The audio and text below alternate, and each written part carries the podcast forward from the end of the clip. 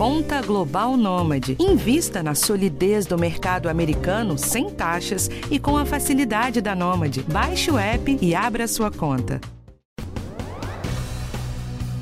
O Brasil é o país com maior número de pessoas com depressão na América Latina e o líder em casos de ansiedade no mundo, segundo a Organização Mundial da Saúde. Consequentemente, há um grande consumo de medicamentos antidepressivos e de estabilizadores de humor. Dados do Conselho Federal de Farmácia apontam que a venda desses medicamentos cresceu cerca de 58% entre os anos de 2017 e 2021. Acontece que alguns desses remédios trazem efeitos colaterais que impactam diretamente em tarefas do dia a dia, como pegar um carro e dirigir com segurança. Tanto que desde 2015, o consumo de remédios foi incluído entre os fatores de risco para sinistros de trânsito pela Organização Mundial da Saúde. Agora, a Associação Brasileira de Medicina do Tráfego, Abramet, publicou uma diretriz de conduta médica inédita que avalia os efeitos colaterais que podem prejudicar a direção. Para falar sobre isso, hoje eu converso com o Dr. Aquila Couto, médico do tráfego da Abramet. Eu sou Valéria Almeida e esse é o podcast do Bem-Estar.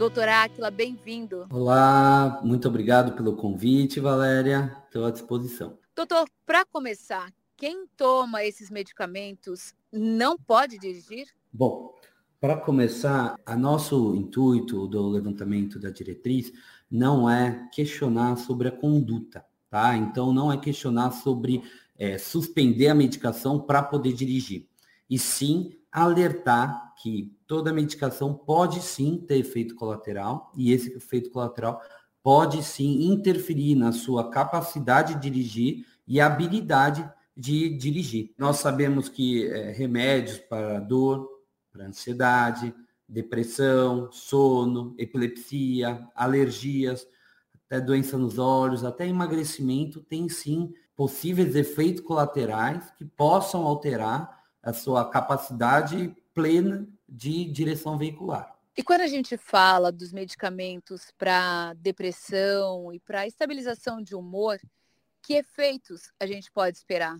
que impeçam uma pessoa de dirigir com segurança? Os efeitos mais indesejáveis, mais de alerta para a gente nessa parte, que pode interferir sim na, na direção veicular, são tontura, dificuldade de concentração, confusão mental, alucinações, convulsões, distúrbios visuais, sonolência, sedação, entre outros.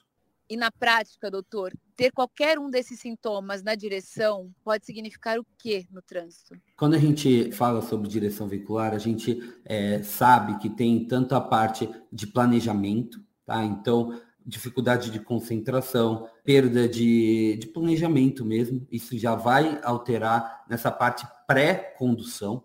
Durante a condução, a gente tem é, efeito direto, por exemplo, de tontura, alucinações, convulsões, distúrbios visuais. Então você está dirigindo e de repente a sua visão não está tão clara, não está tão nítida. É, você quer virar à direita, mas o teu tempo de, de raciocínio ou o seu reflexo está um pouquinho mais lentificado. Então você vai ter dificuldade para virar para a direita, virar para a esquerda, dificuldade de ver os outros usuários da via, tanto pedestres, ciclistas, motociclistas e outros fatores. Então, tanto na parte pré-direção, quanto uma parte durante a direção. É, esses efeitos colaterais podem se fazer é, essa alteração estarem presentes. Doutor, quando você fala de planejamento na hora de dirigir, o que, que você quer dizer com isso? Quando a gente fala sobre planejamento, a gente fala tanto o pré-viagem, então o desenho de rota, possíveis pedágios que vão ser incluídos, qual o caminho que você vai fazer, qual é a velocidade que você vai fazer, fala tanto o pré-viagem, então o desenho de rota, possíveis pedágios que vão ser incluídos, qual o caminho que você vai fazer, qual é a velocidade que você vai fazer.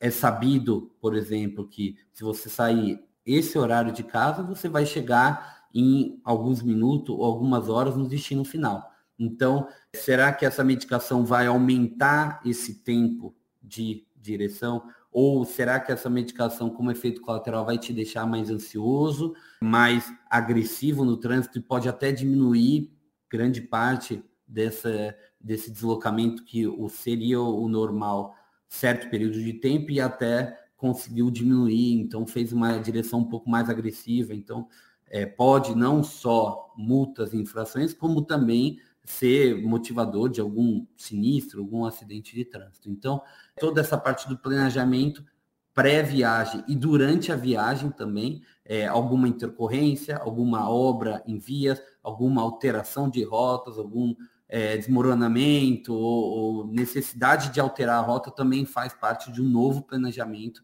que sim a medicação pode é, prejudicar. Quer dizer, você está falando de toda parte do nosso raciocínio, né? Das tomadas de decisões que a gente precisa ter o tempo inteiro enquanto está dirigindo. Exatamente. O trânsito é muito dinâmico nessa parte, é, principalmente do raciocínio, e em planejamento está tá dentro desse escopo.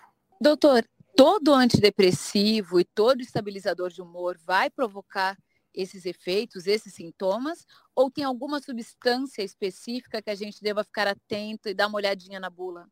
Perfeito. De maneira em geral, é, todos da classe estabilizadores do humor, todos da classe antidepressivos, têm uma origem, têm uma farmacocinética e farmacodinâmica bem parecida.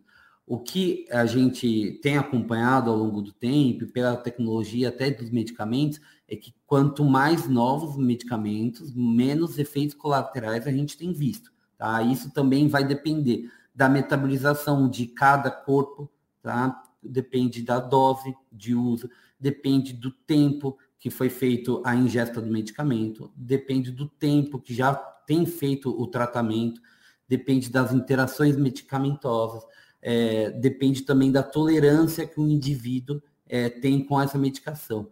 Todo mundo que faz uso dessa medicação sabe que as primeiras semanas é um pouco mais é, sacrificante, um pouquinho com mais intercorrência, com mais sinais e sintomas.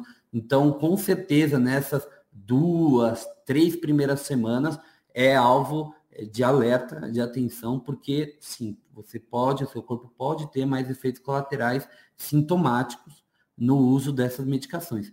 Depois, com o tempo, o corpo acaba é, metabolizando, acaba é, se acostumando um pouco mais, então o efeito tolerância acaba amenizando esses efeitos colaterais.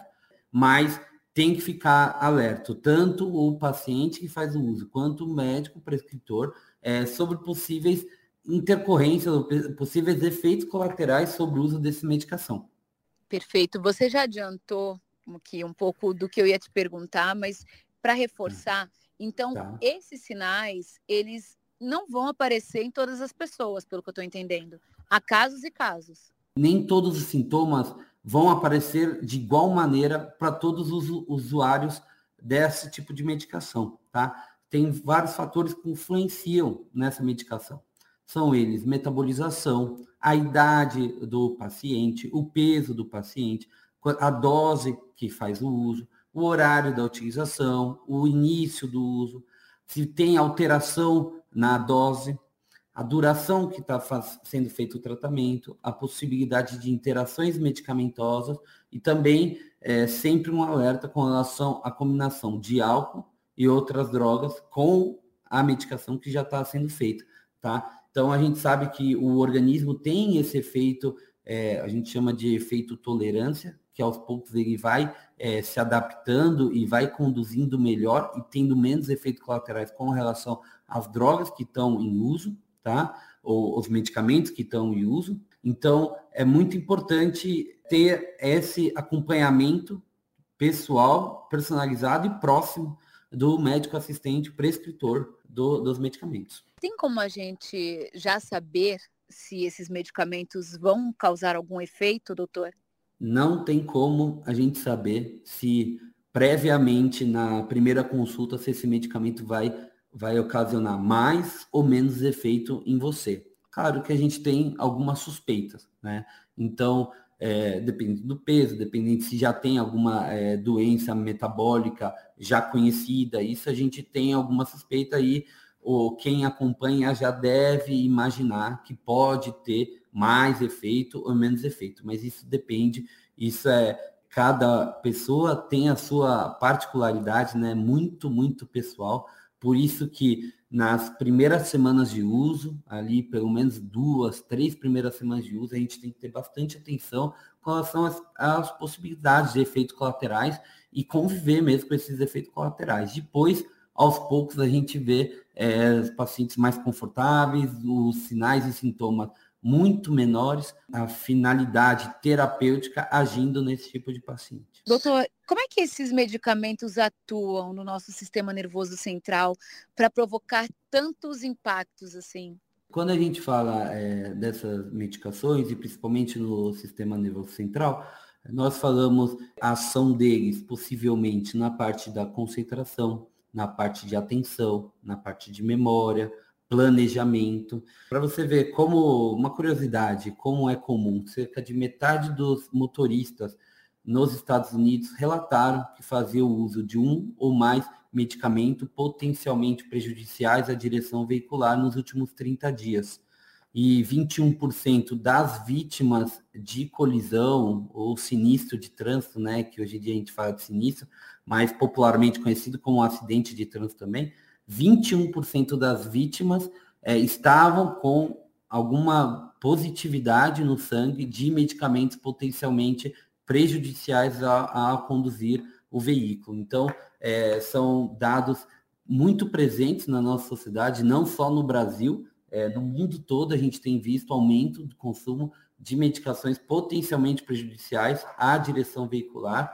Então, a gente tem prejuízo nessa parte de condução mesmo. Então, sabendo que é, não só a colisão, não só quem causa a colisão, mas também quem é afetado, quem acaba sendo vítima, todos saem prejudicados. Então, ter noção que as medicações que a gente está tomando pode sim ter efeito colateral, principalmente na nossa parte da, da cognição, né, que é a parte neurológica da, da direção veicular, é, pode diminuir os riscos de colisão, a chance de você ter um, uma batida de carro.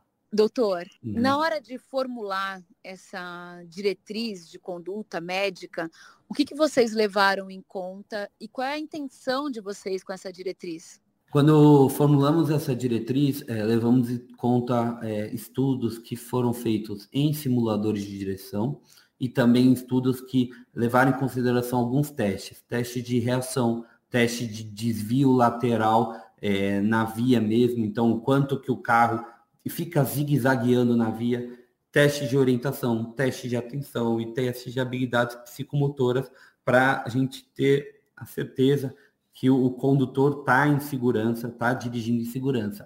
E muitos deles fizeram a equivalência que a medicação ou os efeitos colaterais da medicação equivaleria a 0,3, 0,5 decilitros por grama de álcool no corpo. Então, isso equivaleria a umas duas latinhas com uma, um motorista com 60 a 70 quilos. Então, é uma, uma embriaguez medicamentosa, teoricamente, mas tem sim, então, efeitos colaterais, tá bom? Você fala como se fossem de duas a três latinhas de cerveja? Exatamente. Quando vocês entregam essa diretriz, o que, que vocês esperam ah, tá. com isso? Assim como a lei da cadeirinha, pensada a partir de uma diretriz nossa, esse documento tem como objetivo é estimular a reflexão sobre as medicações prescritas, estimular a reflexão sobre as medicações ingeridas, também promover essa segurança no trânsito. Então, a partir do momento que eu ingeri a medicação, é, o quanto que de possível efeito colateral, o quão seguro eu estou que essa medicação não vai ter é, efeitos secundários, tanto para mim quanto para os demais usuários da via. Mas que também não abra mão da direção. Como é que vai fazer esse casamento, doutor? É um casamento, talvez como todos, difícil, mas necessário.